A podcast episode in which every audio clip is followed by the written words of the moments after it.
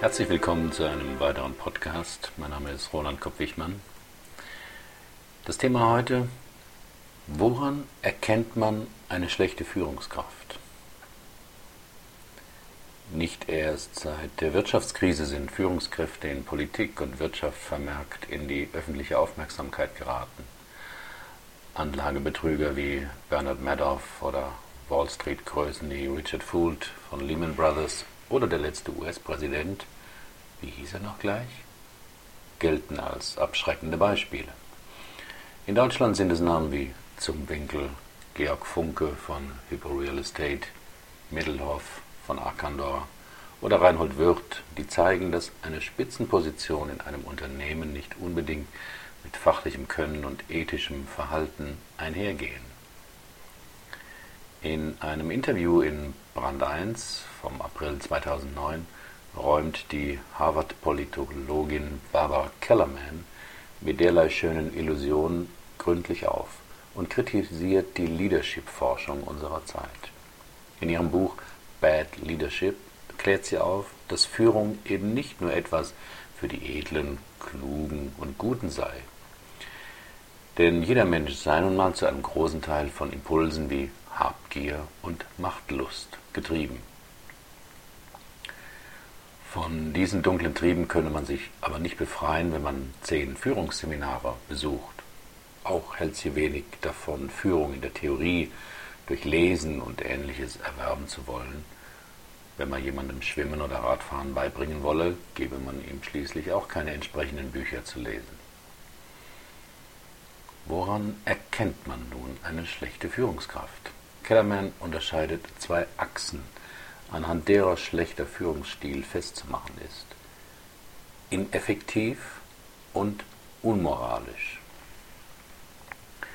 Anhand dieses Koordinatensystems beschreibt sie sieben schlechte Führungsstile je nach ihrem Abstufungsgrad auf einer oder beide Achsen. Erstens inkompetente Führer. Hier ist fehlender Wille oder Können, um effektiv zu handeln, da. Das Peter-Prinzip, jeder wird zur Stufe seiner Inkompetenz befördert, beschreibt diese häufige Entwicklung. Zweitens. Rigide Führer. Hier ist jemand zwar nicht inkompetent, aber unfähig, aus seinen Fehlern zu lernen und neue Ideen zu akzeptieren.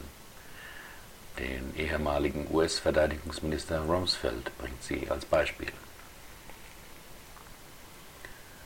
Drittens unmäßige Führer. Das sind Anführer, die ihre Begierden nach Geld, Macht, Sex oder Drogen nicht unter Kontrolle haben. Viertens. Gefühllose Führer. Das sind Persönlichkeiten, die Mitarbeiter und Anhänger unfreundlich, gleichgültig oder herablassend behandeln. Italiens Comic-Präsident Berlusconi mit seinen schrägen Kommentaren ist hier ein prägnantes Beispiel. Fünftens. Korrupte Führer. Hier geht es in den unmoralischen Bereich, wo eine Führungskraft allein oder mit anderen zusammen lügt, stiehlt und betrügt. Sechstens. Abgeschottete Führer. Diese bagatellisieren oder ignorieren das Wohlergehen derer, die nicht zu ihrer Organisation oder Nation gehören. Die Politologin nennt hier überraschenderweise Bill Clinton, denn unter seiner Präsidentschaft spielte sich 1994 im afrikanischen Ruanda der schrecklichste Völkermord der Geschichte mit 800.000 Opfern in drei Monaten ab. Und siebtens die bösen Führer. Das sind Leute, die allein oder mit anderen zusammen anderen absichtlich körperlichen wie psychologischen Schaden anrichten oder sogar Verbrechen begehen. Der Internationale Gerichtshof in Genf ist regelmäßig mit diesen Führern beschäftigt.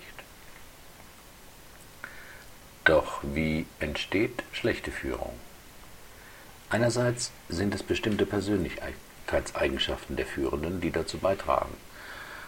Doch ohne die entsprechende Gefolgschaft wären schlechte Führungskräfte nicht möglich. So habe Hitler persönlich keinen einzigen Juden, Zigeuner, Kommunisten oder Homosexuellen umgebracht. Stattdessen gab es Anhänger, die das für ihn taten. Deshalb bleibt sie in ihrer brillanten Analyse nicht bei den schlimmen Buben stehen, sondern konzentriert sich außerdem auf die Gefolgschaft der Führungskräfte. Kellerman definiert Gefolgschaft nach dem Rang. Jemand, der weniger Macht, Autorität und Einfluss hat als sein Vorgesetzter. Dabei unterscheidet sie Anhänger oder Mitarbeiter wieder in fünf Kategorien, die sich nach dem Grad ihres Engagements oder ihrer Anteilnahme unterscheiden. Erstens Einzelgänger. Sie wissen weder, was los ist, noch beteiligen sie sich am System, also beispielsweise jene Leute, die nicht wählen gehen. Zweitens unbeteiligte Zuschauer. Sie wissen, was los ist, aber beobachten nur. Im Fall Ruanda war das die ganze Welt. Drittens Teilnehmer. Die machen mit und investieren Zeit und Arbeit mal für und mal gegen den Anführer. Viertens Aktivisten. Sie widmen einen großen Teil ihres Lebens für einen Zweck, sei es die Firma, die Umwelt oder der Kampf für die Menschenrechte. Fünftens die Unverbesserlichen. Sie setzen alles, sogar ihr eigenes Leben, für eine Idee oder einen Anführer aufs Spiel. Meine Meinung dazu, es ist bequem zu schimpfen oder zu jammern über schlechte Führungskräfte, denn klar ist, schlechte Führer beziehen ihre Macht von den Ohnmächtigen. Ob das jetzt der Aufsichtsrat eines Unternehmens ist, der seiner Aufsichtspflicht nicht nachkommt, oder der Mitarbeiter, der seinem beleidigenden Chef nicht seine persönlichen Grenzen aufzeigt und damit den Vorgesetzten in die Schranken weist. Ein guter Mitarbeiter oder Anhänger ist engagiert, aber folgt nicht blind. Er ist bereit, gute Führung zu unterstützen oder sich gegen schlechte Führung zu wehren. Wer sich heraushält und als Zuschauer oder Einzelgänger glaubt, nichts damit zu tun zu haben, irrt gewaltig. Durch sein fehlendes Engagement zementiert er den Status quo mit. Herzlichen Dank für Ihre Aufmerksamkeit. Bis zum nächsten Mal.